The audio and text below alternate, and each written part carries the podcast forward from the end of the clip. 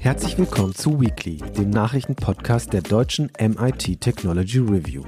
Darin wollen wir jede Woche Nachrichten aus Technik und Wissenschaft einordnen, um einfach besser zu verstehen, was hinter der Nachricht steckt. Und jetzt geht es los mit Weekly. Hi zusammen, mein Name ist Jenny Lippis. Ich bin Online-Redakteurin beim Magazin MIT Technology Review. Ich bin wie immer nicht alleine hier, sondern mit mir im Studio sind diesmal Andrea und Gregor. Hallo, ihr zwei. Hallo, Jenny. Hallo zusammen, hallo Jenny. Wir haben wieder einmal zwei Themen mitgebracht. Zum einen hat die Bundesregierung ihr Eckpunktepapier für eine Carbon-Management-Strategie vorgestellt. Wie und wo künftig CO2 gespeichert und genutzt werden soll, darüber spreche ich gleich mit Gregor. Außerdem geht es um das finnische Startup Solar Foods. Die Mitarbeitenden haben ein veganes Proteinpulver entwickelt, das sie aus CO2 und Wasserstoff gewinnen. Der Tipp der Woche ist eigentlich ein alter Schinken von 1987, das Buch Bedenke Flebers von Ian M. Banks. Ähm, warum wir es dennoch empfehlen wollen, verraten wir am Schluss dieser Folge. Kommen wir zum ersten Thema. Ohne die Abscheidung und Speicherung von bzw. Nutzung von CO2 seien Deutschlands Klimaziele unmöglich zu erreichen, sagte Bundeswirtschaftsminister Robert Habeck. Die Bundesregierung schickt aber natürlich vorweg, dass die Vermeidung von CO2-Emissionen an oberster Stelle stehen. Im Bundesklimaschutzgesetz ähm, ist das Ziel der Netto-Treibhausgasneutralität bis 2045 verankert. Aber auch nach 2045 wird es noch Emissionen geben, die nicht vermieden werden können.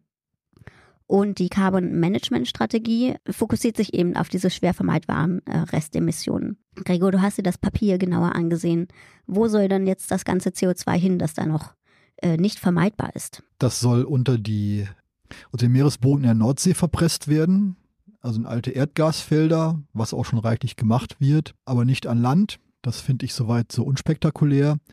Der entscheidende Punkt ist eigentlich, was du vorhin gesagt hast, nämlich die nicht oder schwer vermeidbaren Emissionen, finde ich so eigentlich den, den springenden Punkt, weil dazu auch Gaskraftwerke zählen. Und das ist natürlich sehr diskutabel, inwieweit das wirklich nicht oder schwer vermeidbar ist. Also bisher war es so, also es herrschte relativ großer Konsens darüber, dass man zum Beispiel die Emissionen aus Zementkraft, aus Zementwerken die chemisch en entstehen, die man auch im Grunde nicht oder ganz, ganz schwer durch eine ganz andere Zementchemie nur vermeiden kann, dass man die zum Beispiel auffängt und irgendwo verpresst. Das war so Konsens und vielleicht noch ein bisschen was aus der Luft fischt, was durch die Landwirtschaft erzeugt wird.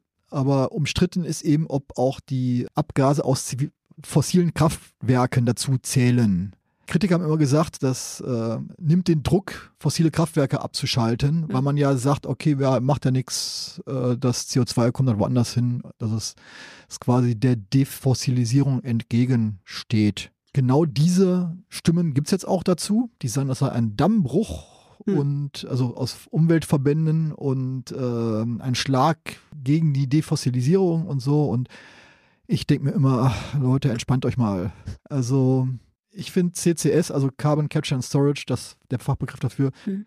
finde ich doof, das Gegenteil aber auch. Ich finde auch LNG-Terminals doof, das Gegenteil aber auch. Also das also, Gegenteil wäre dann der Import, oder? Ja, keine, keine Terminals halt, kein LNG hm. und eben keine CO2-Verpressung.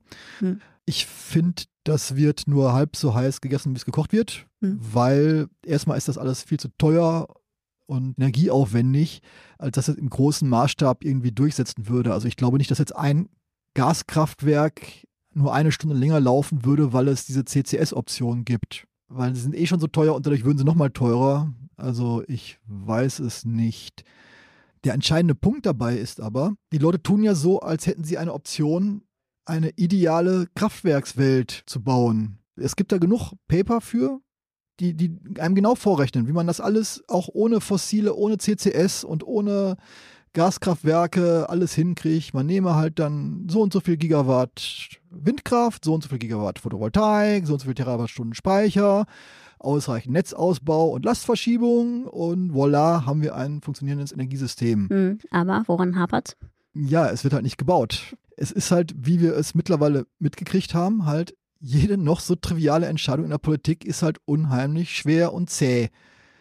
Hat man ja am Gebäudeenergiegesetz gesehen und an allen anderen. Das geht dann erstmal fünfmal in den Vermittlungsausschuss und kommt dann ein halbes Jahr später oder ein Jahr und dann ist auch nichts mehr von übrig. Also äh, das Energiesystem wird nicht von der von Ingenieurinnen und Ingenieuren gebaut, sondern von der Politik und der Verwaltung. Mhm. Und das ist halt das, was wir kriegen. Und die Leute tun immer so, als sei es eine Option. Wir bauen uns jetzt ein total rationales, optimiertes Energiesystem und dann brauchen wir die nicht. Dieses Energiesystem werden wir nie kriegen. Nicht mit dieser Regierung, nicht mit der nächsten Regierung und auch nicht mit der übernächsten Regierung. Also sollte man sich einfach von der Idee verabschieden, das ingenieurtechnisch Optimale sei in irgendeiner Form in Reichweite.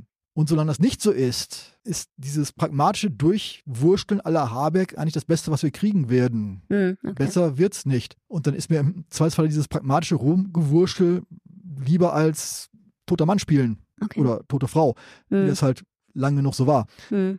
Also es ist natürlich wahr, es ist immer ein Flästerchen drauf, es ist alles, es kostet Geld, es kostet Energie und es ähm, ja, gibt noch andere Unsicherheiten mit der Sicherheit und so weiter. Ja, ist alles total suboptimal, aber Leute, tut auch nicht so, als sei ein optimales Energiesystem in irgendeiner Form irgendwann mal eine Option. Und deshalb denke ich mir, ja, jetzt entspannt euch mal. Ich finde CCS eigentlich auch doof, einfach weil es auch den Wirkungsgrad, weil es halt so viel Energie kostet. Aber was hilft's?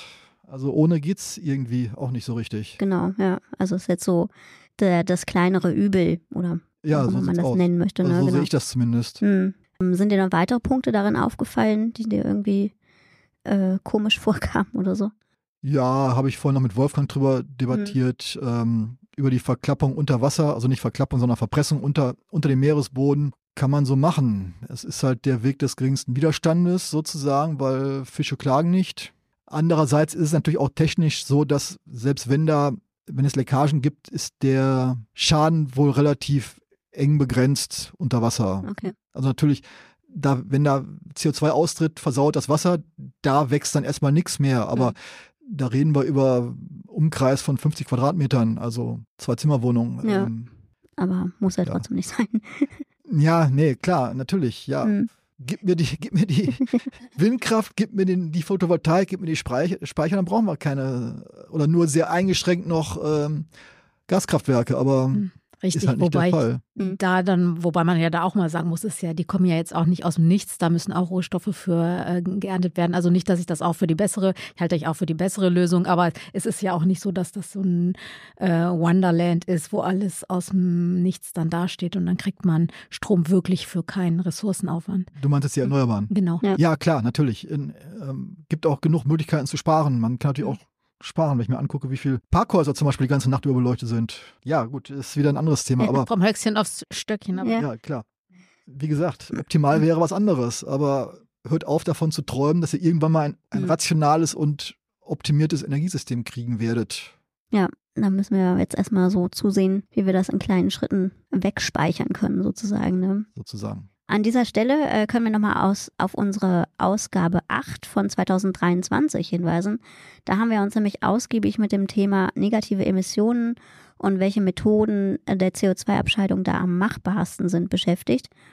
Äh, die Ausgabe findet ihr auch immer noch im Heise Shop oder falls ihr ein Heise Plus Abo habt, äh, könnt ihr die Texte auch online lesen. Gregor, du schreibst aber nochmal einen Kommentar ne, dazu. Äh, genau. Haben genau. wir so vereinbart. Ja. Sehr gut. Das könnt ihr dann alles nochmal nachlesen, wie Gregor das so einschätzt. Vielen Dank erstmal. Kommen wir zum zweiten Thema. Es geht da um das Startup Solar Foods aus Espoo in Finnland. Die haben auf ihrer Website eine tolle Medienseite mit sehr schicken Pressefotos, die ich mir alle mal angeguckt habe, denn das Produkt von Solar Foods sieht an sich eigentlich recht unspektakulär aus. Es ist so ein Gold gelbenes Gold, ja, gelbes Pulver. Buttergelb, ne? Buttergelb, ja. Dottergelb. Dottergelb, richtig, genau. Ich habe ähm, hab gedacht, äh, Kurkuma. Sieht so ein bisschen wie Kurkuma aus, ne? Ähm, aber dieses Pulver dient eben als Ausgangsbasis für ganz viele Speisevarianten. So also hatten sie da eben Bilder von Pasta aus diesem Pulver oder Suppen und Soßen, Aufstriche Brot und jüngst auch Eiscreme mit Schokogeschmack war das, glaube ich, ne? Und ähm, Solein, nee, oder Solein nennt das finnische Unternehmen dieses Pulver. Andrea, du hast dich da auch näher mit beschäftigt.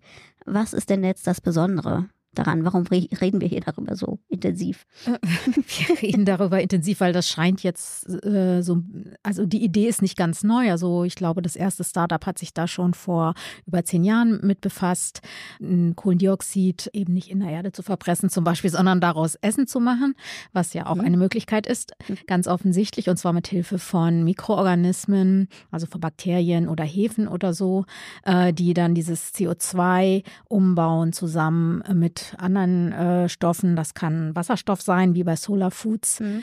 und zu Eiweißen, die man dann eben in alle möglichen Nahrungsmittel einbauen kann. Die machen da gleich das Pulver draus oder wie? Die nee. Bakterien. Ja, die äh, oder Nee. Ist dann irgendwie so ein. Man so muss Matsche. die dann äh, quasi äh, in der Regel, denke ich, also ganz genau verraten sie es natürlich mhm. nicht, aber in der Regel wird es dann die Biomasse getrocknet und dann entsprechend noch aufgearbeitet, dass man es dann nutzen kann. Du hast eben gesagt, mit Wasserstoff, da läuten bei mir immer so ein bisschen die Alarmglocken. Ähm, wie sieht es da mit der Energiebilanz des Produktes aus? Äh, Habe ich nicht ausgerechnet, aber ähm, klar, dieses Wort Wort Luftprotein oder wie es auf mhm. Englisch dann auch gerne bezeichnet wird, klingt so ein bisschen, äh, zieht das natürlich nicht in Betracht, dass zum einen der Wasserstoff hergestellt werden muss aus Wasser mit Hilfe von Strom und Elektrolyse, ganz mhm. normal. Äh, das ist natürlich ein Energieaufwand, der rein muss. Es muss auch das Kohlendioxid abgetrennt werden. Also die blasen da reines Kohlendioxid in ihren Kessel, nicht Luft. Mhm. Und äh, solche Sachen, die müssen natürlich alle noch da einfließen. Auch äh, so eine Art Dünger, also wie man Pflanzen düngt, brauchen die Mikroorganismen auch Nährstoffe, um sich zu mhm. vermehren. Also das musste alles noch mit rein.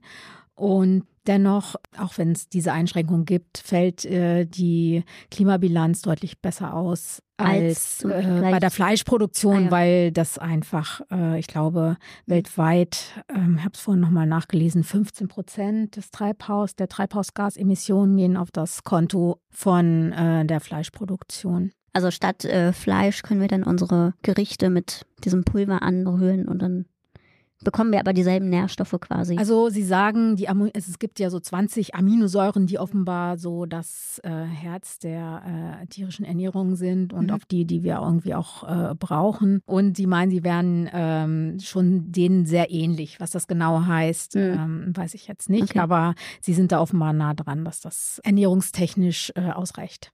Hast du irgendwo Beschreibungen gelesen oder so, wie das Produkt an sich schmeckt? Also das Eis schmeckt wohl dann wie Eis. Mhm.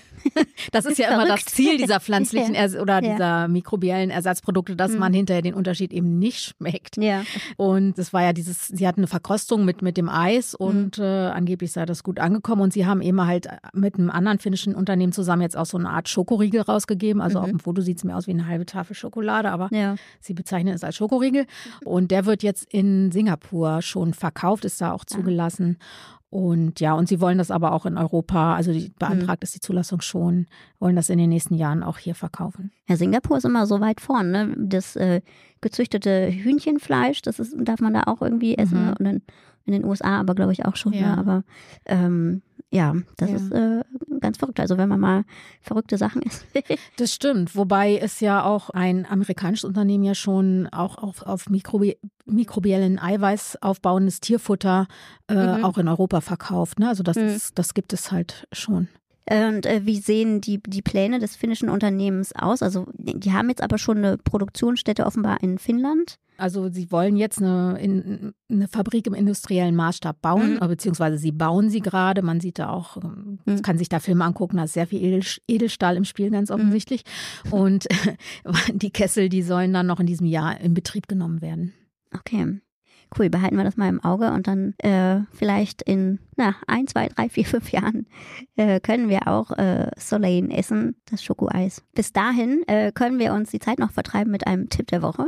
Äh, Gregor hat nämlich ein Buch gelesen und äh, es klang so ein bisschen wie du hast dich selbst gequält, aber du hast nämlich den Science-Fiction-Roman von Ian M. Banks gelesen, Bedenke Flebers, ein Teil der Kultur, des Kulturzyklus des Autoren. Und das Buch stammt aus dem Jahr 87, ist also eben keine Neuheit. Aber wir haben den ausgewählt oder das Buch, weil der Autor eine Inspirationsquelle für Leute wie Elon Musk und Jeff Bezos ist. Kannst du jetzt nach der Lektüre dir genauer erklären, warum Elon Musk ist, wie Elon Musk ist? Ähm, ein Stück weit ja. Okay. es ist echt so Science Fiction für große Jungs Also es hat ein Ja. bisschen was spätpubertäres. Es ist halt erstmal von der von den Dimensionen, es ist halt einmal alles riesig groß, riesig große Raumschiffe, riesig große künstliche Himmelskörper, sogenannte Orbitale, auf denen kilometerlange Schiffe, hunderte Meter hohe Schiffe rumfahren. Es gibt da einen Planeten mit einem Tunnelsystem, wo dann haushohe Züge durchfahren durch die Tunnel. Es ist erstmal so eine gewisse Größenverliebtheit. Hm, ja, könnte einiges erklären, ja. Und natürlich wird ähm, ständig gekämpft, geballert, in, Intrigiert. intrigiert. ja. Intrigiert, genau. So ein, Im Mittelpunkt steht so eine Art Geheimagent, der sich da überall durchschlagen muss. So ein bisschen James Bond, ein bisschen Wild West Hm. und natürlich ein bisschen klassische Science Fiction mit halt großen Raumschiffen, Raumfahrt und so weiter. Also ähm, ja, diese, diese, diese Verliebtheit in große Technik Ja. richtig, richtig große Technik. Da habe ich schon ein bisschen äh, so die üblichen Verdächtigen, Ja. Elon Musk, Jeff Bezos, Mark Zuckerberg, äh, schon wieder erkannt. Also für die hätte das vielleicht geschrieben oder so in der Art, Ja, ne? wann, wann, ist Mark Zuckerberg nochmal geboren? Also Ja, sicherlich oh Gott, nicht, oh Gott, nein. Nee, Ähm, nicht. Aber ähm, nein, Hm. ähm, es ist, hat aber tatsächlich darüber noch einen etwas aktuelleren Anklang, weil es ähm, diese Kultur Hm. ist so eine hybride Mischform aus Menschen und Maschinen, Künstliche Mhm. Intelligenz. Hm. Und ähm, also ganz ohne, ganz so blöd ist es ja auch nicht. Ist ja nicht nur eine Space Opera, sondern steckt schon Ja. ein bisschen viel philosophischer Gehalt Okay. drin. Hm. Äh, und diese Kultur ist halt so eine Mischform aus, wie gesagt, Maschinenwesen und Menschen. Äh, das ist im Grunde gar keine unsympathische Utopie. Ähm, die sind, Menschheit ist versorgt, Maschinen arbeiten für sie. Maschinen sind halt längst der Menschheit intellektuell und in jeder anderen Form hinausgewachsen, aber Mhm. man kann damit leben, beide Seiten können damit leben. äh, die Menschen können damit leben, dass die Maschinen viel schlauer sind und die Maschinen können auch irgendwie damit Ja. leben, dass es da noch so Ja. Menschen gibt. Und äh, aber trotzdem versinkt alles, zumindest in diesem Band, in einem großen intergalaktischen Krieg. Mhm. Wie gesagt, es wird viel gestorben, viel gekämpft, viel, viel umgebracht und es ist auch ganz schön brutal. Und es ist 1150 Seiten lang. Okay, ja. Also die ähm, gute Nachricht ist, weshalb wir es überhaupt hier als Empfehlung vorstellen, ist, es ist schon ziemlich spannend. Also es passiert nicht Mhm. immer, dass ich 1100 Seiten lange Bücher durchlese. Ja. Okay. Ähm, ich habe schon ganz andere Bücher nicht zu Ende gelesen. Und ähm, Da machen wir mal eine eigene Rubrik draus. genau. Also die Dramaturgie ist ganz, ganz Demnächst. ordentlich. Ja. Ja, man kann es man kann's lesen. Es ist halt so eine Abenteuergeschichte. Ne? Dann wird viel durch die Gegend geflogen, viel gekämpft und äh, es passiert halt ständig was. Und ähm, Hm. also man bleibt schon, ich will jetzt nicht sagen Page-Turner, aber Ja. man bleibt schon an der Stange, das geht Ja. schon. Okay. Und ich war halt auch einfach neugierig, was halt ähm, Hm.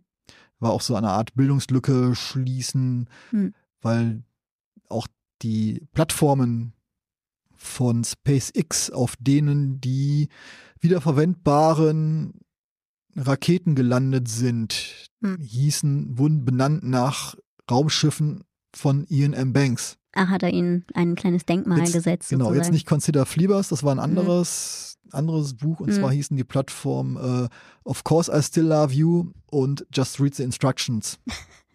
Okay. Ist auch ein sehr, und so heißen, so in der Art heißen die Raumschiffe bei der Kultur alle. Ja, okay, schön. Also ist auch nicht ganz humorfrei. Ja, ach, das ist doch nett. Ja.